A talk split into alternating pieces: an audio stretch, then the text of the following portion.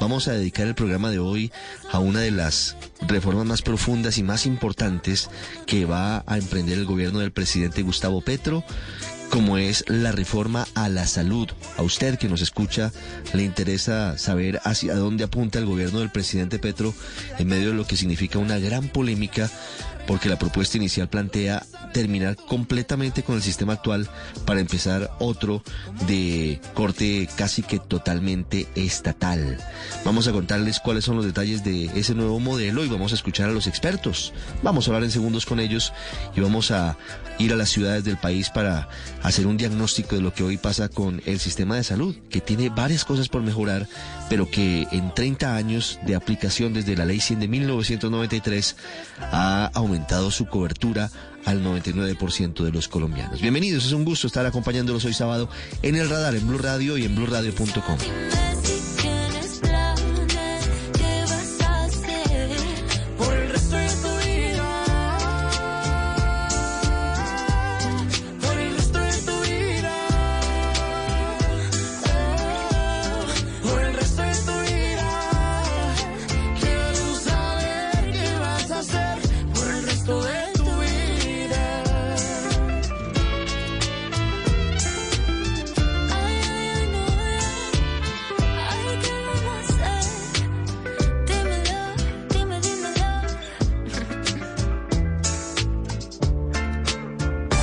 está en El Radar, en Blue Radio.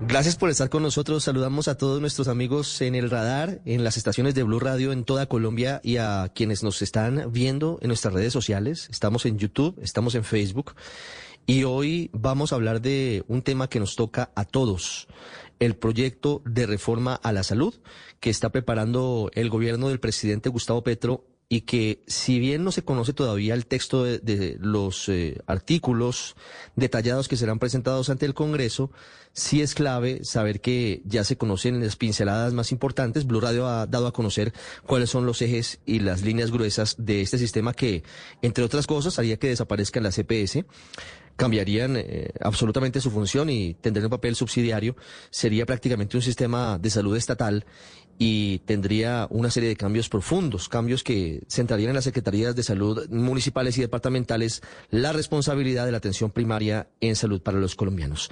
Tenemos a tres invitados a esta hora. Quiero saludar al exministro de Salud, Fernando Ruiz. Doctor Ruiz, bienvenido al radar. Un saludo para ti, Ricardo, también para Galo y para Denis y para todas las personas que nos siguen en esta hora de la tarde sobre este tema tan importante. También saludo a Galo Viana, él es el presidente de la Junta Directiva de Gestar Salud. Señor Viana, bienvenido. Buenas tardes y gracias por su invitación. Muchas gracias, señor exministro, doctor, doctor Peri. Mucho gusto en saludarlos. Y para concluir el panel tenemos a Denis Silva, presidente de la Asociación de Pacientes. Señor Silva, bienvenido. Ricardo, muchísimas gracias por la invitación. Un saludo especial al doctor Ruiz y al doctor Galo. Es un gusto tenerlos aquí en el radar para todos los amigos en Colombia y en el mundo. Quisiera pedirles eh, una breve introducción de cómo ven lo que hasta ahora se conoce de la reforma a la salud. Como lo decíamos en líneas gruesas, se acaban los regímenes eh, subsidiado y contributivo, pasa a ser un sistema prácticamente estatal en su totalidad, se acaban las CPS y mantiene la situación de atención cada 20.000 habitantes, atención básica, dependiendo de las secretarías de salud municipales, con una institucionalidad nueva que debería crearse, con una gran burocracia y con dudas sobre referencia y contrarreferencia de auditoría. Doctor Ruiz, usted como exministro, ¿cómo ve la reforma? Pues yo la veo con una gran preocupación, eh, Ricardo, y lo he expresado de diferentes formas. Me parece una, una reforma profundamente regresiva que nos lleva a un modelo estatizado, un modelo como el que tuvimos eh, hace muchos años, hace más de 30 años, y en el cual había unas limitaciones muy fuertes porque era un sistema que trabajaba bajo los tiempos, bajo el modelo del, gobierno, del Estado, que daba solamente a los ciudadanos lo que estaba disponible, que no aseguraba ni garantizaba la, la atención en salud, sino simplemente cada uno tenía que que buscar eh, eh, lograr que en las instituciones públicas les dieran eh, alguna atención y les diferían las cirugías generando algo que no tenemos prácticamente en Colombia, que son listas de esperas, o sea, miles de pacientes esperando cirugías. Y me preocupa también que, dado el avance que hoy en día tenemos de, de inclusión y de, y de, pacientes que están, eh, personas que están eh, con enfermedad crónica, transición demográfica y epidemiológica en el país ha sido muy grande. Hoy tenemos una expectativa de vida por encima de los 75 años, gente que vive muchos años con enfermedades crónicas, con cáncer, con eh, enfermedades huérfanas, incluso que la gente moría antes. Y este es un grupo social y humano que, que, que necesita un sistema que le funcione y le dé todos los beneficios. De manera que mi visión, sin hablar de lo financiero y de los temas de, de, la, de, la, estructura de financiamiento que se propone, que hablaremos más tarde seguramente, me genera muchas inquietudes, muchas dudas y estimo que lo más importante es que debe ser un, una reforma que esté discutida ampliamente por los pacientes, por los prestadores, por los aseguradores y los niveles técnicos también. Sí, doctor Galoviana, uno de los grandes cambios de la propuesta del gobierno del presidente Petro en cuanto a reforma a la salud es que en la práctica desaparecen las CPS. ¿Cómo ven ustedes desde esta salud lo que plantea el gobierno? Eh, es un riesgo muy grande para la población sobre todo, porque las EPS hacemos fundamental cuatro, fundamentalmente cuatro cosas. Gestionamos el riesgo en salud, quiere decir que identificamos la población como hipertensos, pacientes diabéticos, pacientes con cáncer, que tengan una patología específica. Segundo, le organizamos la red de prestación de servicios para que la gente pueda moverse entre diversos servicios e instituciones. Lo tercero es que ayudamos al gobierno, ayudamos al gobierno, al Estado, a que los, la eficiencia en la utilización de los recursos y lo cuarto que hacemos es articular los servicios de suerte que el usuario tenga menos trámites y pueda ir de las instituciones y los servicios de manera mucho más expedita. Sabemos y reconocemos que hay dificultades en cada una de estas de, estos labores que hemos desarrollado. Hay muchas dificultades, pero esto ha sido una evolución. Recordemos que la tecnología que teníamos en el año 94 cuando empezamos este sistema no es la misma tecnología ni la misma herramienta ni las mismas personas, ni la misma cobertura que lo que tenemos hoy. Por lo tanto, tenemos un riesgo enorme de que toda esta capacidad que hemos desarrollado, aprendizaje, entrenamiento, más de 70 mil personas laborando en estas entidades para coordinar todo esto, se vaya Colombia la pierna. Y los usuarios sufran mucho porque tendrán que desarrollar quien haga estas funciones o estas funciones delegadas, como se ha dicho, en unos consejos territoriales de, de ladres puedan tener una, necesitan un gran aprendizaje y desarrollar la tecnología, las capacidades y los usuarios van a sufrir muchísimo. Sí. Don Denis Silva, desde la Asociación de Pacientes, ¿cómo ve la propuesta de reforma del gobierno? ¿Cómo les ha ido con la CPS? Todavía hay quejas de pacientes, sobre todo en las zonas más apartadas del país. ¿Cómo ven ustedes lo que plantea el gobierno, la ministra Carolina Corcho? Nosotros sentimos como tres cosas. Una es que estamos de acuerdo que se requiere una reforma y una reforma de fondo. Dos, eh, también consideramos que no podemos perder eh, la capacidad técnica que hoy hay, los derechos adquiridos y la protección frente eh, financiera tanto del Estado como de los ciudadanos analizamos que la señora ministra está jugando como que al gato y al ratón.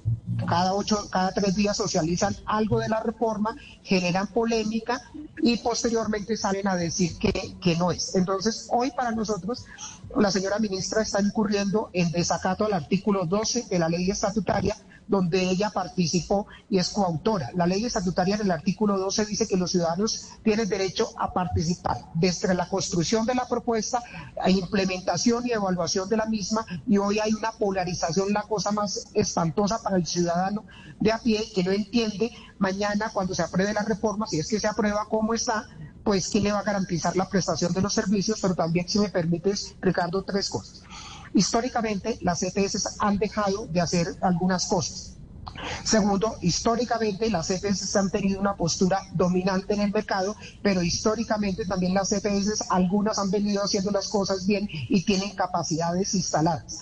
La, gran pregunta sería, ¿tenemos que arrasar todo o transformar, transformarnos, quedarnos con, con las lecciones buenas y mejorar todo aquello que tiene capacidad de mejora? Sí. Ministro, eh, exministro Ruiz, ¿qué se debe mejorar hoy en el sistema de salud? Pareciera que hay consenso en todo esto. Por supuesto que el sistema ha mejorado y hay 30 años de aprendizaje de la CPS, pero todavía hay asuntos por mejorar. Y, y si bien hay consenso en esa necesidad de hacer unos cambios, unos ajustes, también hay varios sectores que dicen, como, como lo dice don Denis Silva, que no se trata de arrasar lo que ha existido, todo lo que se ha construido para empezar desde ceros. Desde su experiencia, ministro, usted hasta hace pocos meses fue el encargado de, de, la cartera de salud, fue viceministro de salud en el gobierno Santos. ¿Cómo debería ser una reforma como la que hoy necesita la salud en Colombia? Eh, mira, eh, Ricardo, yo retomaría lo que planteó Galo y lo que planteó el doctor Denis, coincidiendo casi totalmente con lo que ellos dicen. Creo que hay dos, hay dos, dos temas que son profundamente diferentes. Una es buscar la transformación y el mejoramiento de un sistema de salud. Eso es una cosa. Y otra es reemplazar el sistema de salud existente por un nuevo sistema de salud. Yo creo que la ministra expresa unas profundas contradicciones en ese sentido y la, las declaraciones que uno escucha son muy preocupantes porque en unos momentos hablan de cambio estructural, presentan un proyecto que lo que conocemos implica necesariamente un cambio del sistema por otro, pero después para modular y para tratar de eh, contener un poco las, eh, las críticas masivas que le aparecen, eh, habla de que esto se trata solo de una transformación. Yo creo que el lenguaje hay que ser preciso, si el ministerio desde un Ministerio de Salud que es el responsable de la autoridad sanitaria se requiere precisión en las cifras, precisión en los conceptos y hablar con claridad frente a los ciudadanos, frente a las propias intencionalidades. Yo creo que en Colombia, como dice el doctor, se necesita, siempre necesitamos reforma, necesitamos mejorar las cosas. Necesita, yo, yo veo algunos temas fundamentales. Primero, uno que primero que digo, nosotros, Colombia necesita mejorar eh, la aproximación y la atención de la población que vive en las zonas rurales.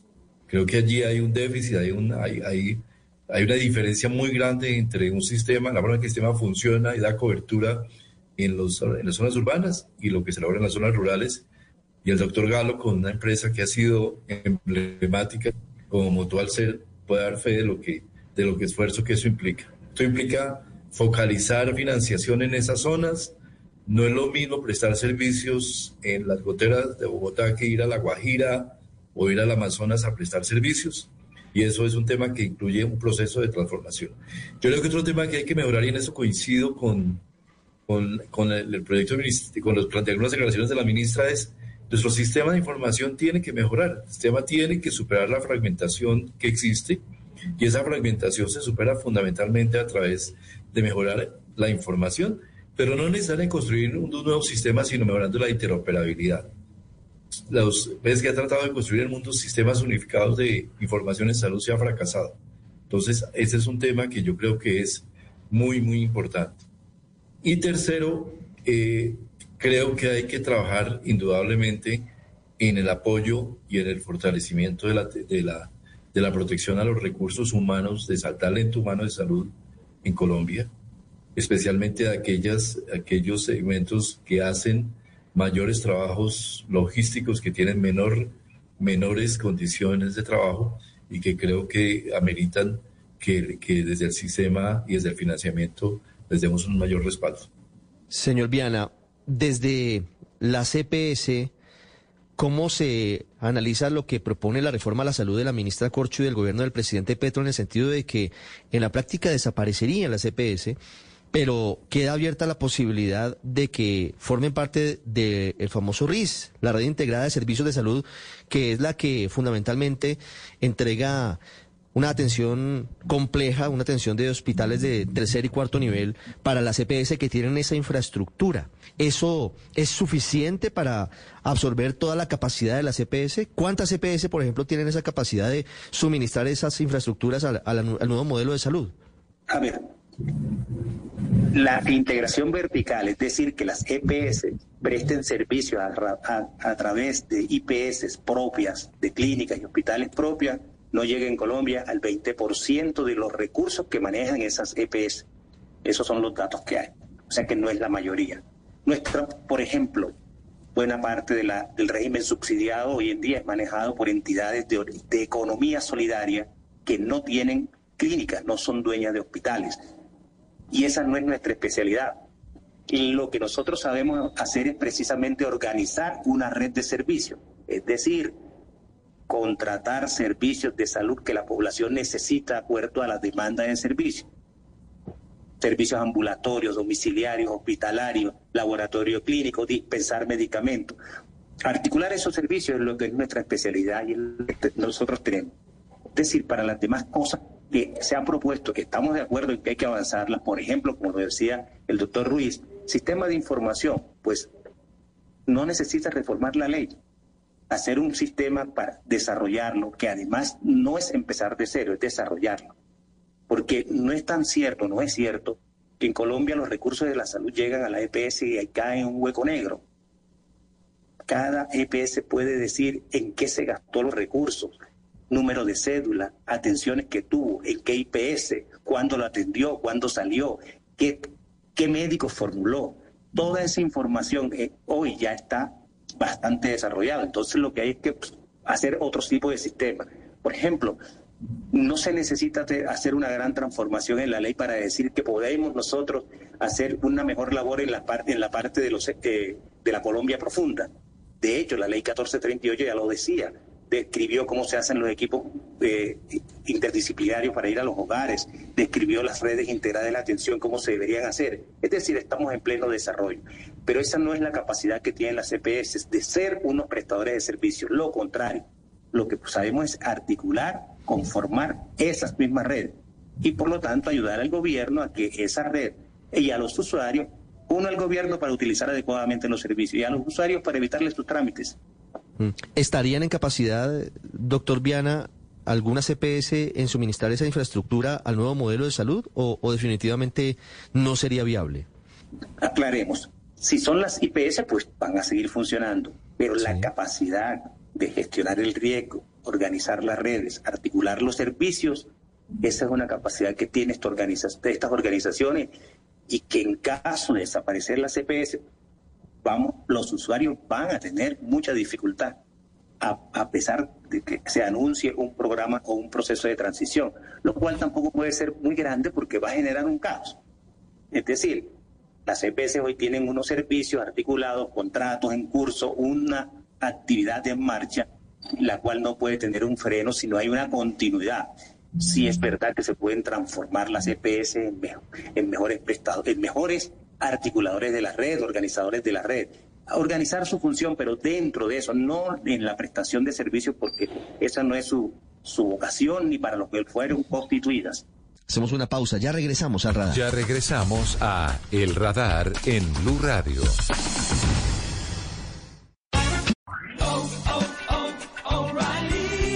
Compra en o'ReillyAuto.com, elige la opción de recoger tu orden en la tienda O'Reilly Auto Parts de tu preferencia y cuando vengas por ella, llama a la tienda para que te la traigamos directo a tu vehículo. O elige la opción de envío gratis a domicilio para órdenes mayores de 35 dólares. Sigue adelante con O'Reilly.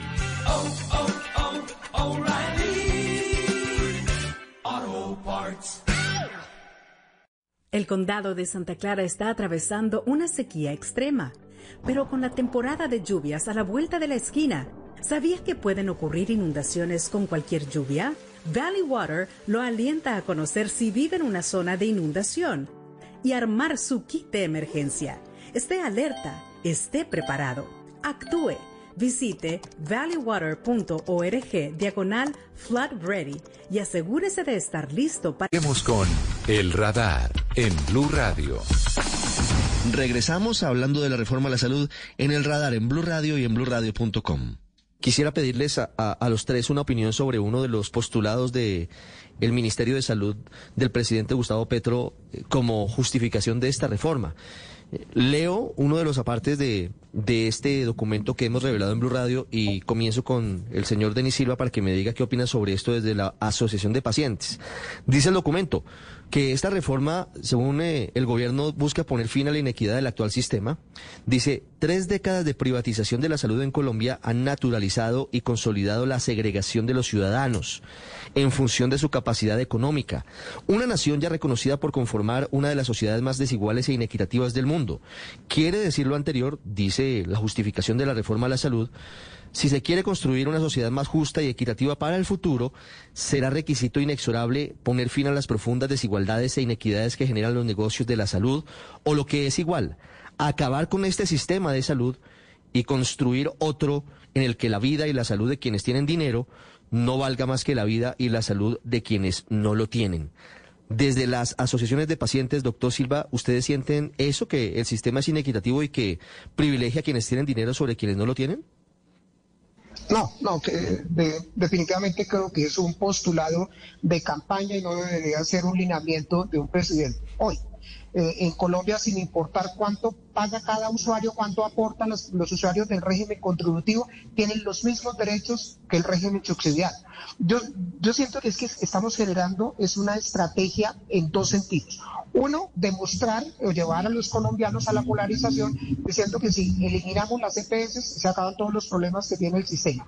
Y dos, el tema financiero. En ese orden de ideas, nosotros consideramos dos cosas. Uno, eh, en, el, en el proyecto de ley que nosotros presentamos al país, nosotros no hablamos de EPS, sino hablamos de unos gestores con unas funciones totalmente eh, diferentes a las de hoy en día. Y todos sí creemos que el giro directo tiene que ser directo, eh, tiene que ser a, todos los actores sino como está hoy, día. Pero Ricardo, solo permítame dos cosas. Nosotros tenemos problemas más grandes que la permanencia o no permanencia de las EPS. ¿Cómo vamos a suplir las necesidades de las personas que viven en la Colombia totalmente olvidada, donde no llega la EPS y, los problemas de, salud son, son cada vez más grandes? ¿Cómo vamos a hacer para trabajar para erradicar la corrupción que hay dentro del sistema. Eh, nos faltan médicos y equipos de, salud para satisfacer las necesidades que hoy en día tenemos. ¿Cuándo vamos a terminar de reglamentar la ley 1751 para definir hasta dónde es el, alcance del derecho? Todo sistema de salud tiene límites y no hemos trabajado en eso. el sistema tiene problemas serios para enfrascarnos en la ideología que tiene hoy en día la señora ministra. Tal vez una invitación respetuosa. Si socializamos el texto, sabemos el cómo de los... Sí, el cómo de la propuesta de la ministra. Doctor Ruiz, ¿qué opinión le merece este postulado que acabo de leer, que es uno de los sustentos de la reforma a la salud del gobierno del presidente Petro? ¿El sistema es inequitativo? ¿Privilegia a quien tiene dinero sobre quien no lo tiene? Mira, eh, Ricardo, yo creo que esa, ese postulado que tú lees es el perfecto ejemplo de una eh, tergiversación malintencionada para, para, generar puramente efectos políticos. Eh, está diciendo que la participación del sector privado eh, significa generar una inequidad en Colombia en el acceso. Y yo creo que eso ha sido absolutamente todo lo contrario. Cuando este sistema, hace 30 años, este sistema era público se tenía el servicio seccional, los servicios seccionales de salud que atendían al 77% de los colombianos en lo que se llamaban servicios de caridad. Y se tenía el Instituto de Seguros Sociales y las cajas de previsión que cubrían el 23%. Ahí sí había una tremenda inequidad. ¿Por qué? Porque aquellos que tenían trabajo formal podían ir al Seguro Social, tenían una garantía de, de cobertura para todos los, servicios que requirieran, mientras que los pobres de Colombia tienen que ir a los servicios de caridad a que les dieran lo que el Estado les quería dar. Esa era una equidad en términos de, eh, de ingreso, pero también había una equidad muy grave en términos, en otros términos, en términos de género, por ejemplo, que hoy sería inaceptable. Si usted mira el perfil de quienes están afiliados al Seguro Social, eran los trabajadores formales, en, su momento, en ese momento la historia eran mayoritariamente hombres, lo cual quería decir que las esposas quedaban, y mujeres, novias, compañeras, quedaban absolutamente por fuera de la atención. Entonces había una inequidad intolerable, que hoy sería intolerable entre hombres y mujeres. Había una inequidad sobre los niños. Los niños eran afiliados hasta el primer año de edad y después quedaban a merced de la plata que tuvieran los padres para poder prestar servicio. Eso sí es inequidad. Y en el caso contrario, en la ley 100, nosotros partimos del año 93, y yo no fui quien de los que escribió la ley 100, ni mucho menos, pero es evidente, si no ha sido un investigador, partimos de ese 23% de, de gente que estaba en el Seguro Social y llegamos al 99% de personas con afiliación, con garantía de servicios, con un paquete asegurado, con el gasto de bolsillo más bajo de toda Latinoamérica, probablemente, con excepción de Cuba. Y eso es el sector salud, ha sido el mayor ejemplo de crecimiento, de progresividad y crecimiento de equidad en todas las políticas sociales. Si eso que el presidente Petro dice fuera cierto, ¿por qué no habría que también acabar con la participación privada en la educación? Allá sí hay inequidades. En la educación, en, Colombia, para acceder a la educación de calidad, hay una diferencia tremenda entre ir a un colegio privado y ir a un colegio público. Y eso genera una inequidad de entrada en toda la sociedad colombiana. ¿Por qué no hacen la reforma de educación, Ricardo? ¿Por qué no la hacen? Ah, porque está FECODE, porque ahí sí hay que, ahí así se puede mantener la inequidad. Se debe mantener la inequidad por razones políticas. Eso es lo que está detrás de esta reforma de salud. Un planteamiento político, ideologizado y que nos va a llevar a una tremenda crisis del sistema de salud y una crisis de salud que va a afectar a todos los colombianos. Esa es la inequidad que va a generar esa visión de que está planteada desde el presidente y desde este proyecto de, de, reforma de salud que es absolutamente eh, inadecuado para el momento histórico de Colombia. Sí, ya estamos terminando. Les pido que, esperemos la última pregunta que vamos a formularles para seguir la discusión, porque esto apenas comienza. Esperamos el texto definitivo para volvernos a juntar. Pero antes, eh, señor Viana, ¿usted qué opina de lo que plantea esta reforma? Ver los eh, aportes y el sector privado como nocivo y como generador de inequidad en el sistema de salud. Yo puedo dar fe pero no solamente dar fe, sino que la vivencia diaria demuestra que el planteamiento es totalmente desafortunado, por decirlo menos. Cuando usted va a un hospital, el mejor hospital de Colombia, los mejores o peores, encuentra personas de estrato pobres, muy pobres, ricas en la misma habitación A tiene un paciente rico, habitación B a un paciente pobre. Dinero, el dinero es igual para todos. No, es más, el desarrollo y la inversión privada en Colombia, creando grandes hospitales, incluso atención ambulatoria, atención domiciliaria, es igual para ricos y pobres, es igual para ricos y pobres. No hay diferencia. Sí es, es diferente, continuando con el ejemplo del doctor Ruiz, cuando quieres un colegio un pobre, tendrá que tener una beca que se consiguió por cualquier medio o el gobierno le dio una beca y sí puede ir a una universidad privada pero no pero el, pobre no, puede excepcionalmente ir allá. Mire, Serena del Mar, clínica en Cartagena de India, acaban de construir, ahí va la población pobre.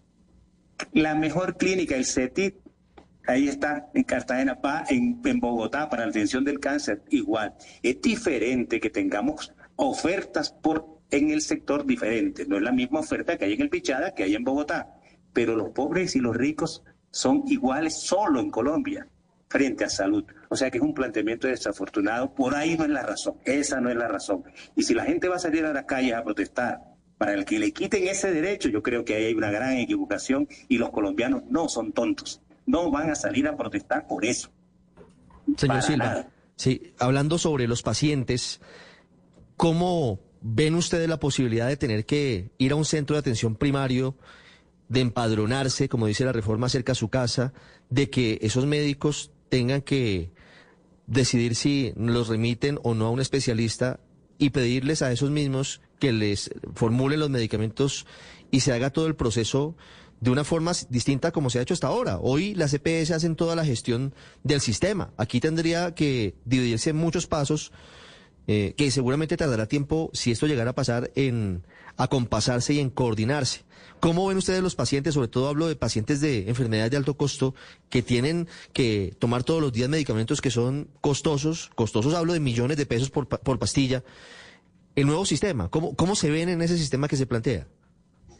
Sí, Ricardo, hasta no tener el texto en la mano es imposible uno dimensionarse y proyectarse cómo va a ser. Mm. Yo siento que, que la señora ministra, con todo el respeto a lo que voy a decir, como que no tiene claro eh, aún qué es lo que, lo que quiere hacer. Eh, pensar que los ciudadanos van a ir al puesto de, salud, al centro de atención primario, ahí se registra y después cómo va a ser la referenciación para pasar a otro nivel de, de complejidad, eso aumentaría las brechas eh, que hoy en día existe. Eh, rápidamente, no es lo mismo tener, vivir con cáncer viviendo en, alguna de las cinco principales ciudades del país, donde está el 60% de la capacidad instalada en talento humano e infraestructura, o el 30% que está en, en las ciudades intermedias a la Colombia olvidada, donde no hay puestos de salud, donde no hay conectividad, donde no hay vías de acceso. Entonces creo que todo está dentro del imaginario del querer ser de, la, de la doctora Carolina Corcho y creo que la doctora no ha entendido una cosa, que ella es la ministra de Salud. La campaña terminó y ella tiene que proyectarse como la primera autoridad dentro del sistema y dar ejemplo de coherencia. Pareciera que no le estuviera dando importancia a los datos. Termino con esto, si usted me permite. Ella está hablando de la importancia que tiene la prevención y nosotros estamos totalmente de acuerdo. Un ejemplo, en Colombia, la viruela sísmica, los datos nos dicen eh, cuál es la población más, más vulnerable, que son las personas que viven con VIH. El 97% de los datos registrados, como aparece en el CIVIGILA, son personas viviendo con VIH. ¿Por qué no hemos hecho nada para erradicarla? Si es tan fácil la estrategia, sabemos dónde está la población afectada, dónde están los programas de atención a la población. ¿Por qué la vacuna que piensan traer no es recomendada para población con VIH si es la población más vulnerable. Entonces, la invitación respetuosa a la doctora Carolina, ella conoce del sistema, conoce las necesidades, hay que, dejarla, hay que dejar la campaña, hay que gobernar pensando en el bien común y no en las ideologías individuales. Doctor Ruiz, entendiendo que hay unas diferencias en la forma de, ver la política y de ver el manejo del Estado entre lo que fue en su momento el gobierno al que usted perteneció, el gobierno del presidente Iván Duque, aunque también perteneció al gobierno del expresidente Santos, frente a lo que está pasando hoy. Desde su experiencia, y esta es la última pregunta para usted, desde lo que ha significado haber sido usted viceministro de Salud, luego haber sido el jefe de la cartera, de haber tenido que afrontar seguramente uno de los momentos más difíciles como ese la única pandemia que nos ha tocado en muchas generaciones de más de un siglo, como fue la pandemia del COVID-19, si eventualmente hubiese un cambio de posición y si le preguntaran a ustedes del gobierno y si lo convocaran a un panel de expertos y le preguntaran, doctor Ruiz, ¿qué deberíamos cambiar y cómo deberíamos hacerlo del sistema de salud? ¿Usted qué les diría a esas personas que estén pensando en ese proyecto? Eh, mira, Ricardo, yo creo que yo he sido una persona moderada. Yo en este momento te digo, no tengo ningún partido político porque tenía el partido político del que pertenecía, creo que fui expulsado. Eh, soy una persona eminentemente técnica y toda mi vida me he caracterizado por ser alguien que ha estado vinculado a la salud desde hace 40 años. Yo, yo lo que creo, y atendiendo a lo que decía Denis yo creo que hay que mirar el sistema con una absoluta eh, falta de prevención, de desligarse de las ideologías y pensar qué es lo que necesitan los colombianos, qué es lo que necesitan mejorar. Yo creo que hay temas como el acceso a medicamentos, que es muy importante mantenerlo. Creo que hay temas, como hablábamos, de la atención de las poblaciones de alta ruralidad. Yo creo que hay problemas focalizados en muchos territorios de Colombia que es necesario abordar desde la salud pública y no necesariamente son problemas a abordar con equipos, puede ser que sean necesarios en algunos lados, pero no necesariamente en todos. Creo que hay que focalizar problemas como la desnutrición en La Guajira y todo el problema de determinantes sociales allá y relacionarlos con los temas de salud. Hay temas que tenemos todavía fronteras muy importantes como el paludismo en Colombia y la tuberculosis. Estas son enfermedades que se pueden perfectamente ya pensar en hacer procesos de erradicarlas. Yo creo que hay que tener una mucha mayor aproximación a la posibilidad de reducir la fragmentación y mejorar la oportunidad en la atención en salud. Eh, yo creo que hay muchas tareas en las cuales un ministro de salud tiene mucho oficio. Me preocupa profundamente lo que va a pasar con un ministerio como que abandote, que, que una muestra muy importante es, es, precisamente viruela símica. Estamos teniendo eh, muertes por y con viruela símica y pareciera que se volvió lo que, se llama, lo que llaman en inglés una neglected disease, una enfermedad olvidada, negada, como si no existiera. Me preocupa muchísimo el momento en el que se encuentra el Ministerio de Salud y la atención en salud en Colombia, porque esto no es solo un tema prestacional. El enfoque del Ministerio, el enfoque de esta reforma de salud, es un enfoque eminentemente prestacional donde pareciera que la salud es la prestación de los servicios. Y en verdad, eh, la salud es mucho más amplia que eso. Incluso la misma prevención. La prevención no es solamente tener equipos, es dar el acceso a las vacunas, a todo lo que esto implica, y es gestionar el riesgo de las personas, de los que ya están enfermos. esa es la verdadera prevención. De manera que yo creo que todo debemos, eh, eh, ojalá el Congreso abra una discusión amplia para que todos estos temas que tienen que ver con una comprensión integral de la salud tengan la oportunidad de revelarse. Y si hay que hacer una reforma y si hay que hacer cambios, pues bienvenidos los cambios. Pero cosificar el tema y reducir aquí es un problema prestacional y un problema de tener unas EPS, creo que es un error histórico frente a un tema como la salud que es de una mancha mayor profundidad de lo que está planteado. Gracias, doctor Fernando Ruiz, por haber estado con nosotros hoy en el radar. Muchas gracias. Doctor Viana, usted me habla de 70 mil personas que trabajan en la CPS hoy. ¿Qué va a pasar con ellas si se acaba el modelo? Si las CPS no van más. Ya les respondo eso, pero quiero aprovechar la oportunidad para referirme a lo de la inscripción de las personas a los centros de atención primaria, los puestos de salud, centros. El empadronamiento, la inscripción, sí. usted llama, dijo empadronamiento. Hoy, todo colombiano, hoy, está inscrito en una IPS de atención primaria. Cualquiera lo puede probar ingresando a la página web del Ministerio de Salud, poniendo un número de cédula con su EPS, verificar en su EPS y ahí tiene en qué sitio va. Si usted no está conforme con la atención que tiene eh, en ese centro, si se muda de, lugar, si, porque cambia de residencia, por cualquier razón, usted puede decir a la EPS que lo cambie de centro de atención y eso es un proceso automático y rápido. Eso es, un trámite para el ciudadano transparente.